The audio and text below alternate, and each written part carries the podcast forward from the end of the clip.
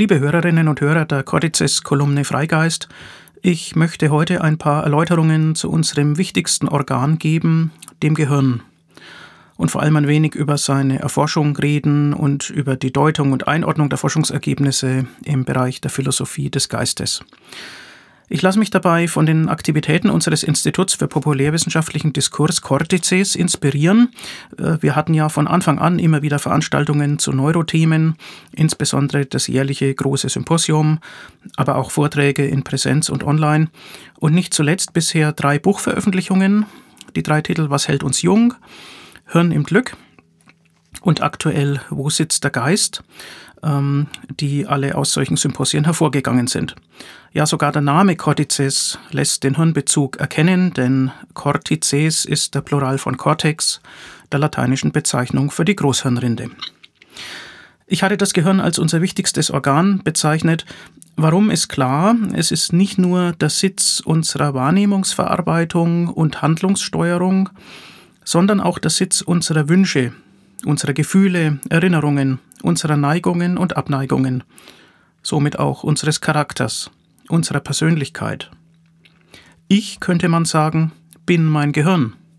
Aber spätestens dann erheben sprachsensible Philosophen Einspruch. Denn ich bin natürlich nicht wörtlich verstanden identisch mit meinem Gehirn. Da gibt's ja noch den Körper. Und außerdem, wo bleibt das Immaterielle? Wo bleibt der Geist? Tja, Gehirn und Geist, ein unerschöpfliches Thema. Wie verhalten sich beide zueinander? Leib-Seele-Problem hat man das früher genannt. Gehirn-Geist-Problem könnte man es heute nennen.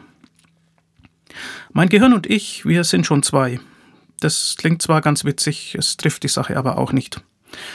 Vielmehr entsteht unser Ich-Gefühl, ähnlich wie unser Selbstbild, aus Erinnerungen, aus äh, Zuschreibungen, aus Erlerntem, in Kombination und Rückkopplung mit der eigenen Körperwahrnehmung.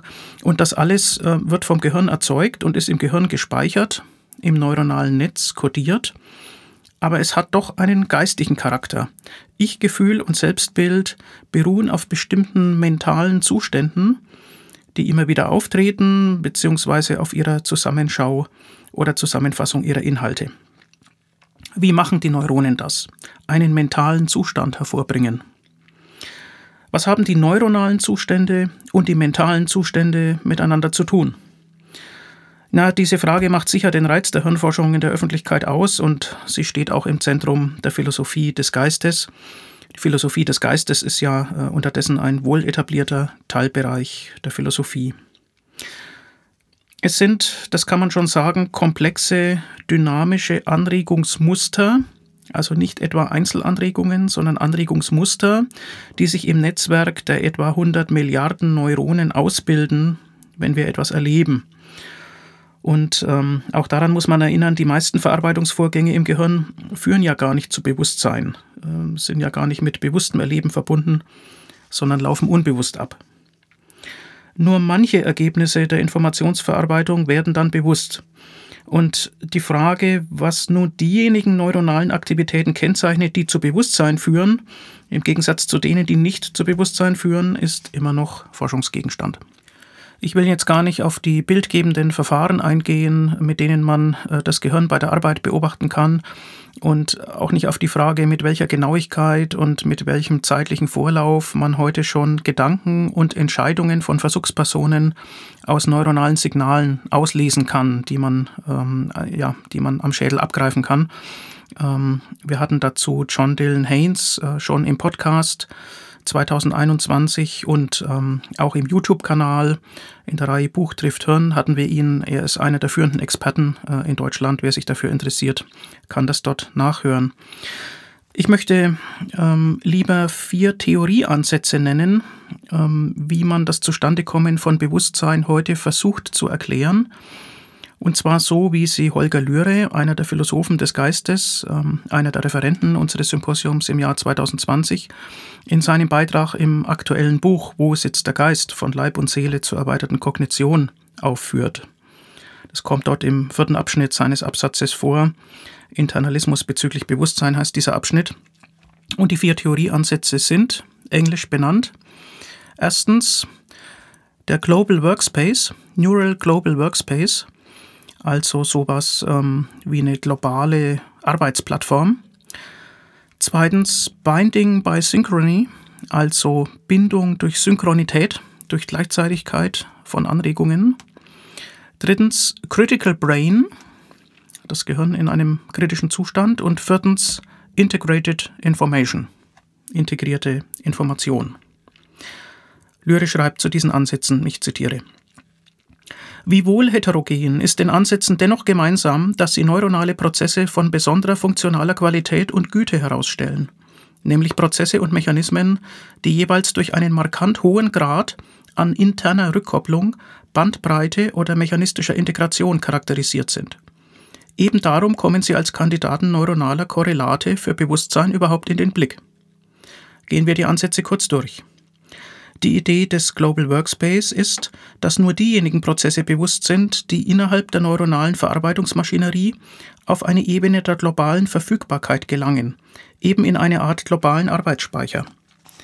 Der Ansatz lässt in dieser Allgemeinheit offen, welche spezifischen neuronalen Mechanismen dies leisten könnten, und tatsächlich käme das Konzept des Binding by Synchrony hierfür in Betracht. Soweit diese Textstelle, da wird dann nun schon äh, der zweite Zugang genannt. Bindung durch Synchronität, durch gleichzeitige Anregung. Und äh, das ist etwas, was schon seit etlichen Jahren äh, diskutiert wird Dabei war unter anderem äh, der bekannte Hirnforscher Wolf Singer ideengebend, ähm, kann noch an, an andere Hirnforscher bei diesem Thema denken, etwa an Christoph von der Malzburg oder Andreas Engel. Aber ich möchte nun ähm, eine Stelle von Singer zitieren, der in einem unserer früheren Bücher mit dem Titel Bewusstsein, Selbst, Ich, die Hirnforschung und das Subjektive einen Beitrag hinterlassen hat, ähm, wo er sich genau dazu äußert. Seite 29 unten.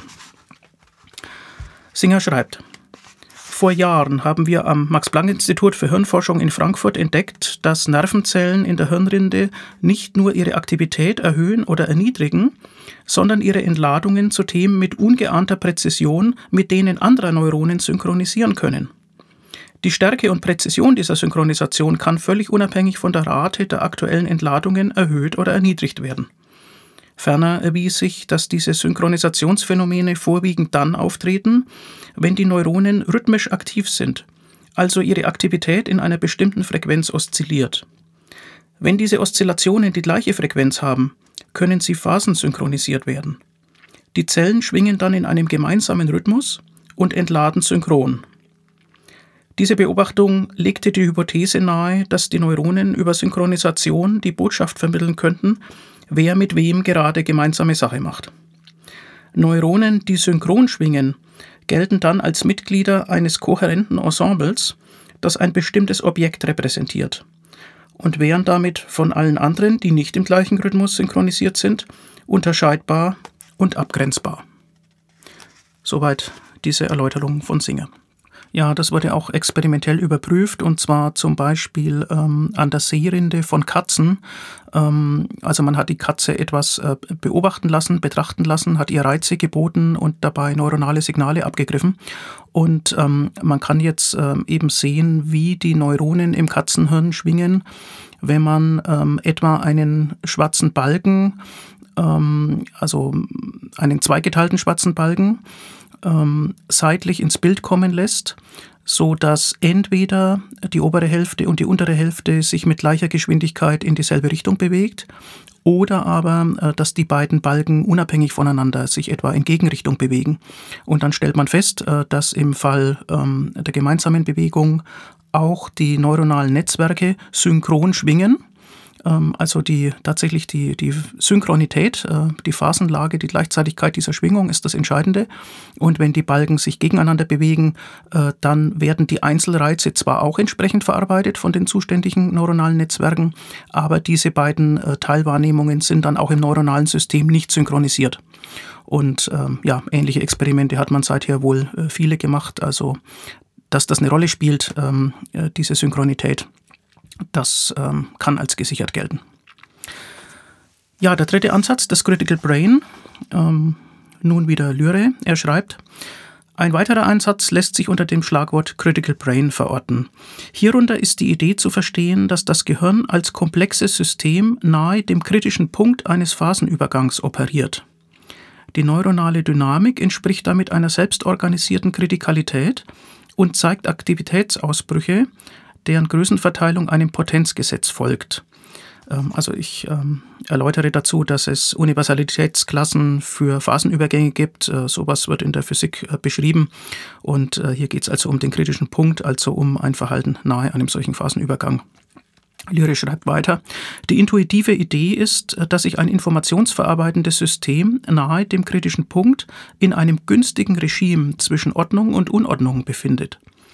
Dabei sind beide Extreme für neuronale Informationsverarbeitung untauglich also sowohl die starre Bezogenheit neuronaler Antworten im Sinne eines hochgeordneten, quasi eingefrorenen Netzwerkgesamtzustandes, als auch deren völlig chaotische Struktur und Regellosigkeit.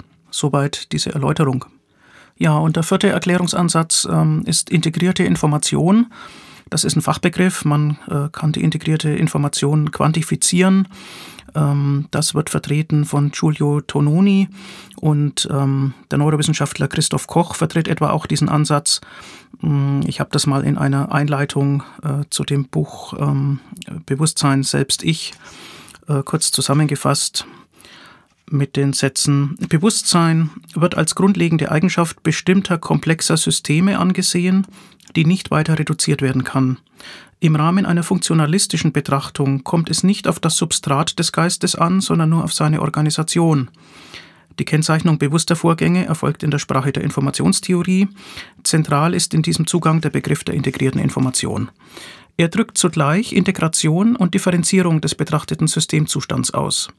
Die integrierte Information dient als quantitatives Maß des mit einem Systemzustand verbundenen Bewusstseins also auf diesen Begriff, auf diese Art von Quantifizierung von ja, informationsverarbeitender Komplexität äh, setzen eben manche. Das äh, ist auch ein wohl teilweise fruchtbarer Zugang, der aber auch auf Kritik stößt, weil man ja fragen kann, welcher Informationsbegriff ähm, wird hier eigentlich verwendet und ähm, ja, ist diese, diese letztlich aus Häufigkeitsbetrachtungen von Symbolen, von Zeichenfolgen. Man denke an die Shannonsche Information. Ja, das ist nur ein etwas äh, elaborierterer Informationsbegriff, aber letztlich auch einer, der sich auf Konfigurationen von Materie nur bezieht. Ähm, ist das eigentlich das, was wir hier brauchen? Ist das hier das Entscheidende?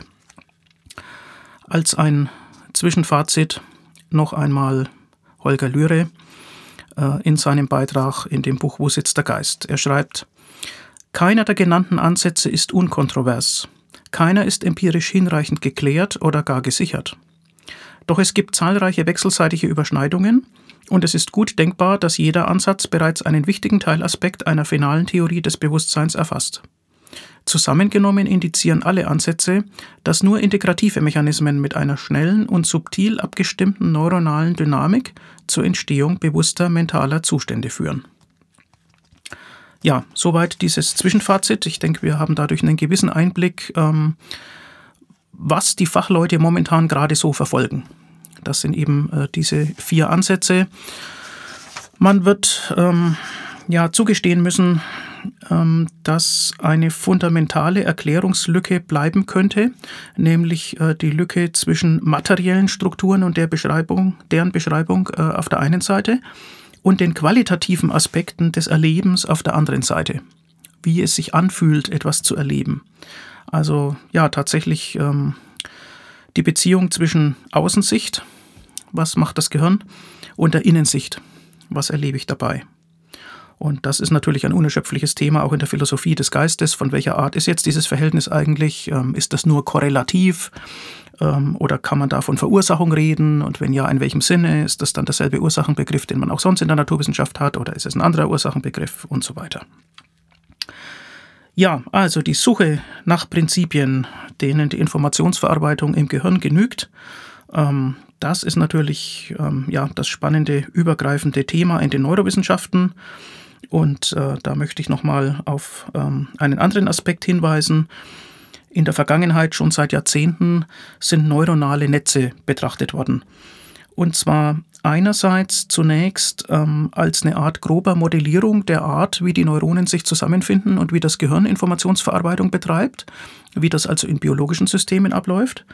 Und andererseits auch einfach als technisches Prinzip für Systeme künstlicher Intelligenz neuronale Netze, solche mit vielen Schichten, wo also durch ähm, unterschiedlich starke Kopplungen zwischen den Einzelelementen von Schicht zu Schicht äh, Informationsverarbeitung stattfindet. Ähm, das ist eine entscheidende Grundlage für den Aufbau von KI-Systemen. Ja, und da kann man jetzt ähm, unterscheiden, ob die Informationsweitergabe in einem solchen System aus vielen Schichten nur in Vorwärtsrichtung stattfindet. Das sind sogenannte Feed-Forward-Verbindungen.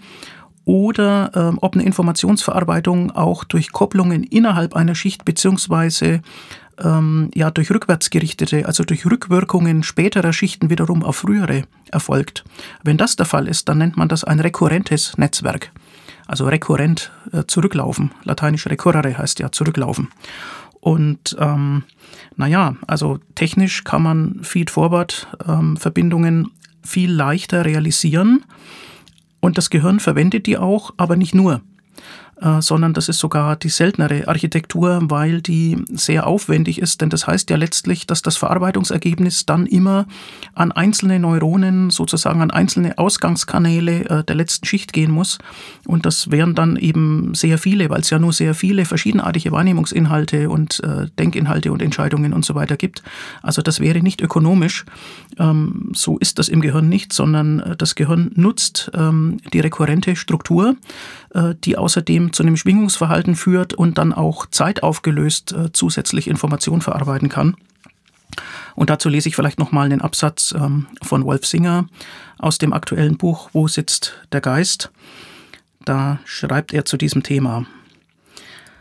Also es geht erst um Feedforward und dann äh, schreibt er, im Gegensatz dazu können Ensembles aus rekurrent gekoppelten Knoten, also Neuronen, sehr gut mit der Kodierung von zeitlichen Relationen umgehen.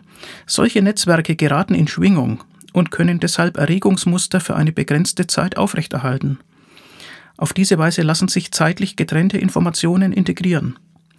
Ensemble-Codes sind auch in Bezug auf die Hardware-Anforderungen viel weniger kostspielig, weil einzelne merkmalsspezifische Knoten in flexiblen Kombinationen zu einer praktisch unendlichen Anzahl von verschiedenen Ensembles rekombiniert werden können. Jedes dieser dynamisch konfigurierten Ensembles kann dann einen anderen kognitiven Inhalt repräsentieren, so wie die Buchstaben des Alphabets zu Silben, Wörtern, Sätzen und komplexen Beschreibungen kombiniert werden können. Kombinatorischer Code. Darüber hinaus wird der Kodierungsraum dramatisch erweitert, weil Informationen über charakteristische Kombinationen von Merkmalen nicht nur in den synaptischen Gewichten der Feed-Forward-Verbindungen, sondern auch in den Gewichten der rekurrenten und Feedback-Verbindungen kodiert werden können. Schließlich wird die Kodierung völlig neuer oder die Vervollständigung unvollständiger Muster durch die Kooperativität der Wechselwirkungen in gekoppelten Netzwerken erleichtert. Dies ermöglicht die Vervollständigung von Mustern und die Erzeugung neuer Assoziationen. Ja, soweit äh, dieser Absatz. Also man sieht schon, äh, das passt gut auch zum Gedanken der Synchronität als äh, Bindungsmechanismus äh, zwischen Neuronenensembles und ähm, das ist ein Zugang, der ähm, ja, zeigt, wie das Gehirn funktioniert, der aber nicht leicht übertragbar ist auf Systeme künstlicher Intelligenz. Auch das führt Singer in diesem Aufsatz aus. Ähm, es ist nicht so, dass die KI-Systeme heute schon nach denselben Prinzipien arbeiten wie das Gehirn. Ähm, KI-Systeme sind in manchem Jahr besser als der Mensch, ähm, wie man sieht, aber keineswegs in allem. Und ähm, naja, wir haben da noch Reserven durch die in der Evolution entstandene funktionelle Architektur unseres Gehirns. Ein weiterer Aspekt auf der Suche nach Prinzipien hm, wird benannt durch das Stichwort das Gehirn als Vorhersagemaschine. Das ist auch was, was man sich klar machen muss. Ähm, es wird nicht wie bei einer Kamera oder so, etwa bei einem Wahrnehmungseindruck, immer alles gleichermaßen abgespeichert und verarbeitet, sondern das Gehirn wird vor allem dadurch effizient, ähm, dass vor allem Abweichungen von einer Erwartung weiterverarbeitet werden. Also nur dort, wo eine neue Information eintrifft, wo man vielleicht ähm, eine Erwartung korrigieren muss, dort wird das Gehirn in besonderer Weise aktiv. Ähm, dieser Gedanke des Gehirns als Vorhersagemaschine wird ausgeführt in einem Beitrag von Lars Muckli, ähm, ein Hirnforscher, auch in dem aktuellen Buch Wo sitzt der Geist? Und er schreibt ähm, auf Seite 42. Nervenzellen bekommen aus den Tiefen des Gehirns elektrische Signale, die sie kombinieren, um die nächste Welle der Aktivierung vorherzusagen. Der Erfolg oder Misserfolg dieses Vorhersagespiels ist hierbei die Messlatte, mit der sich die Nervenzellverbände selbst beibringen, wie es draußen in der Welt zugeht, aussieht und sich anhört. Die Nervenzellen belohnen sich für richtige Vorhersagen und lernen, falsche Vorhersagen zu revidieren. Nervenzellen können das überall im Gehirn gleichzeitig und für sich üben. Es ist kein Dirigent notwendig, um dieses Lernen zu überwachen. Soweit äh, diese Stelle. Ähm, ja, das kann man sich also vorstellen. Ähm, und das ist in der Tat auch empirisch getestet worden. Die Frage ist ja, stimmt es denn, äh, dass tatsächlich so korrigierende Signale von höheren Verarbeitungsebenen im Gehirn äh, zurückgeschickt werden auf niedrigere Ebenen? Und ähm, man hat es geprüft, äh, indem man sich ähm, Aufnahmen fMRT-Aufnahmen, also Aufnahmen durch funktionelle Magnetresonanztomographie, eines der ja am weitesten verbreiteten bildgebenden Verfahren, angeschaut hat. Und zwar im visuellen System ähm, von Menschen, die etwas betrachten. Und zwar die eine Szene betrachten, ähm, bei der man dann, also Bilder, denen Bilder zeigt und dann äh, gezielt einzelne Bildbereiche abdeckt. Und äh, dann kann man die neuronalen Muster vergleichen mit quasi Strichzeichnungen, äh, die diese Bildinhalte ergänzen. Und die neuronalen Muster gleichen sehr solchen Strichzeichnungen. Das heißt, das Gehirn äh, tut ungefähr das, was man erwarten würde, ähm, wenn der Bildausschnitt sinnfällig ergänzt wird.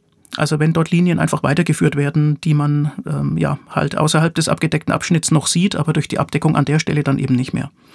Und ähm, das kann man äh, eben in verschiedenen neuronalen Schichten abgreifen und sieht dann tatsächlich, äh, da gibt es korrigierende Signale von weiter fortgeschrittenen Verarbeitungsstufen zurück auf die elementaren Stufen. Ja, da scheint also was dran zu sein, auch physiologisch. Und ähm, ich lese nochmal eine Stelle von Muckli, hier Seite 45. Von Augenblick zu Augenblick lernt das Gehirn erneut. Die Tauglichkeit der inneren Vorhersagemodelle und das eigene Weltwissen wird so optimiert. An Kleinkindern können wir beobachten, wie wiederholt die gleichen sensorischen Erlebnisse vom Kind ausgelöst werden und so das Weltwissen erneut getestet wird. Ein Objekt wird wiederholt auf den Boden geworfen und die Sinnesysteme sagen die Geräusche vorher. Je besser die inneren Modelle die Sinneseindrücke vorhersagen können, desto langweiliger wird das Spiel. Objekte werden zum Mund geführt, um sie zu begreifen, jede Handlung ist ein Testspiel, um die Vorhersagbarkeit zu trainieren. Im Kindesalter kommen komplexe Flugbahnen von Bällen zu den Trainingsdaten hinzu, dann soziale Interaktionen und schließlich Lebenspläne. Das Vorhersageprinzip ermöglicht eine Erklärung, wie der Geist in die Materie der Nervenzellen kommt. Das Feuern unserer Nervenzellverbände bildet unsere Umwelt nicht deterministisch ab, sondern individuell verschieden so wie sie für uns mit unserer individuell verschiedenen Vorerfahrung vorhersagbar ist. Obwohl unsere Nervenzellverbände diese Welt nie direkt erleben können, schaffen sie einen funktionellen Abdruck der Außenwelt. Bei gleicher Außenwelt wird dieser Wahrnehmungsabdruck zwischen unterschiedlichen Menschen funktionell nahezu identisch. Soweit diese Textstelle. Also man kann mit diesem Zugang ähm, sowohl die Unterschiede als auch die Gemeinsamkeiten in der Geistestätigkeit von Menschen erklären. Und die Gemeinsamkeiten kommen einfach daher, dass wir uns eben in derselben Welt bewegen. Ein weiterer Trend in den Neurowissenschaften seit einigen Jahren, und das will ich nur eher kursorisch noch erwähnen, ist die Einbeziehung des Körpers, die Verkörperung des Geistes, Embodiment ist das Schlagwort, das man in unterschiedlichen Zusammenhängen dann immer wieder findet. Und es gibt ähm, einige ähnliche Gedanken, die alle mit E anfangen. Das hat dazu geführt, äh, dass in der englischen Literatur schon von der 4E-Cognition, also von der 4E-Kognition die Rede ist. Ähm, was ist damit gemeint? Naja, also das erste Schlagwort ist ähm, embodied. Das hatten wir schon. Also der Geist muss verkörpert sein. Zweitens, er ist embedded, also eingebettet tatsächlich haben die Dinge ja immer einen Kontext. Ähm, der Geist kann drittens extended sein, erweitert. Und viertens enacted, also mit Handlungen rückgekoppelt. Äh, denn nur durch Handlungen und durch den Handlungserfolg oder Misserfolg äh, lernen wir ja etwas über die Welt. Und diese Aspekte ja, der Einbettung, der Erweiterung und äh, des Handlungsbezuges, äh, die verweisen ähm, auf Bezüge außerhalb äh, des eigenen Körpers. Manchmal kommt noch Distributed dazu. Äh, das heißt also Vorgänge, ähm, die für geistige Informationsverarbeitung wichtig sind, äh, sind räumlich verteilt, nicht nur an einer Stelle. Ja, wie sind diese, ähm, diese Thesen zu verstehen? Die These des erweiterten Geistes, äh, These der erweiterten Kognition, ähm, das setzt einen funktionalistischen Zugang voraus. Es geht also nicht darum, wo bewusstes Erleben entsteht, sondern was man alles braucht, was alles eingebunden wird, ähm, um eine geistige Leistung zu erbringen. Eine Wahrnehmungsleistung oder eine Handlungsentscheidung, eine gedankliche Verarbeitung von etwas. Ähm, dazu sind eben oft äußere Gegenstände, der Bezug auf Äußeres äh, erforderlich. Und ja, man kann also vier Stufen hinzunehmen. Das eine ist der eigene Körper, der spielt eine gewisse Rolle. Zweitens die physische Umwelt. Äh, drittens aber auch die soziale Umwelt. Manche geistigen Leistungen können wir gar nicht erbringen, wenn wir nicht Gesprächspartner haben, wenn wir nicht ein Gegenüber haben und äh, da in Austausch treten können. Und äh, viertens noch die informationelle Umwelt. Also Dinge, die auf uns einströmen ähm, und ohne die wir einen bestimmten Gedanken gar nicht fassen können. Das ist etwas, was aktuell ähm, in der Philosophie des Geistes ähm, verhandelt wird. Und ja, zu diesem Thema darf ich nochmal verweisen auf unsere Neuerscheinung, ähm, das Cortices-Buch Wo sitzt der Geist? von Leib und Seele zur erweiterten Kognition, ähm, von mir und Rainer Rosenzweig herausgegeben. Und da haben wir eben einerseits Beiträge, äh, die das Ganze physiologisch, psychologisch und medizinisch äh, nochmal äh, konkreter machen. Also etwa, ähm, wie die Körperwahrnehmung das Denken beeinflusst oder wie ist das Verhältnis eigentlich von Körperrepräsentation zu Schmerz? Ähm, ja, Phantomschmerzen etwa sind so eine äh, sehr bekannte Sache, aber wie kann man damit therapeutisch umgehen? Da muss man ja verstanden haben, was da im Gehirn eigentlich passiert. Und okay, andererseits gibt es eben Beiträge, die sich dann äh, konzeptionell, philosophisch äh, mit den Dingen auseinandersetzen. Ein Beitrag von Holger Lühre hatte ich ja erwähnt. Ähm, auch der Neurophilosoph Achim Stephan ist vertreten. Er betrachtet Emotionen und Affekte also nicht die rationale Informationsverarbeitung, sondern tatsächlich äh, das Affektive. Und auch dort kann man ja fragen, ähm, welche sozialen ähm, oder welche, ja, welche natürlichen oder auch welche technischen Aspekte muss die Umwelt äh, denn bereitstellen? Worauf beziehen wir uns denn da und was ist da rückgekoppelt ähm, mit den entsprechenden Empfindungen? Auch Beate Krickel, eine Neurophilosophin, ist im Buch vertreten ähm, und sie fragt, wie bei diesen äh, Zugängen dann kognitives, also geistiges gekennzeichnet werden kann, das unbewusst abläuft. Ähm, wie kommen denn ähm, Vertreter des erweiterten Geistes, der erweiterten Kognition damit zurecht? Also das sind ähm, momentan aktuelle und spannende Fragen.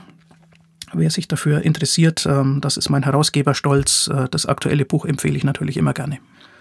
Ja, die Neurowissenschaften sind ein weit gespanntes Gebiet und ich konnte natürlich nur ein paar ähm, Einblicke geben. Diese Folge heißt deswegen auch neuronale Anregungen.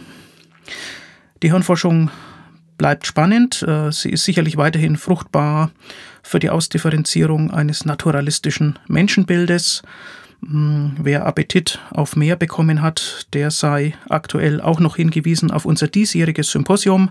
Das findet statt von 7. bis 9. Oktober wieder im Aufsichtssaal des Germanischen Nationalmuseums Nürnberg. Man kann sich noch anmelden. Der Titel, das Thema ist ähm, Gehirne zwischen Genie und Wahnsinn, Begabung und Persönlichkeit aus Sicht der Neurowissenschaft. Vielleicht sehen wir uns. Sonst bis zur nächsten Freigeistfolge. Vielen Dank für die Aufmerksamkeit.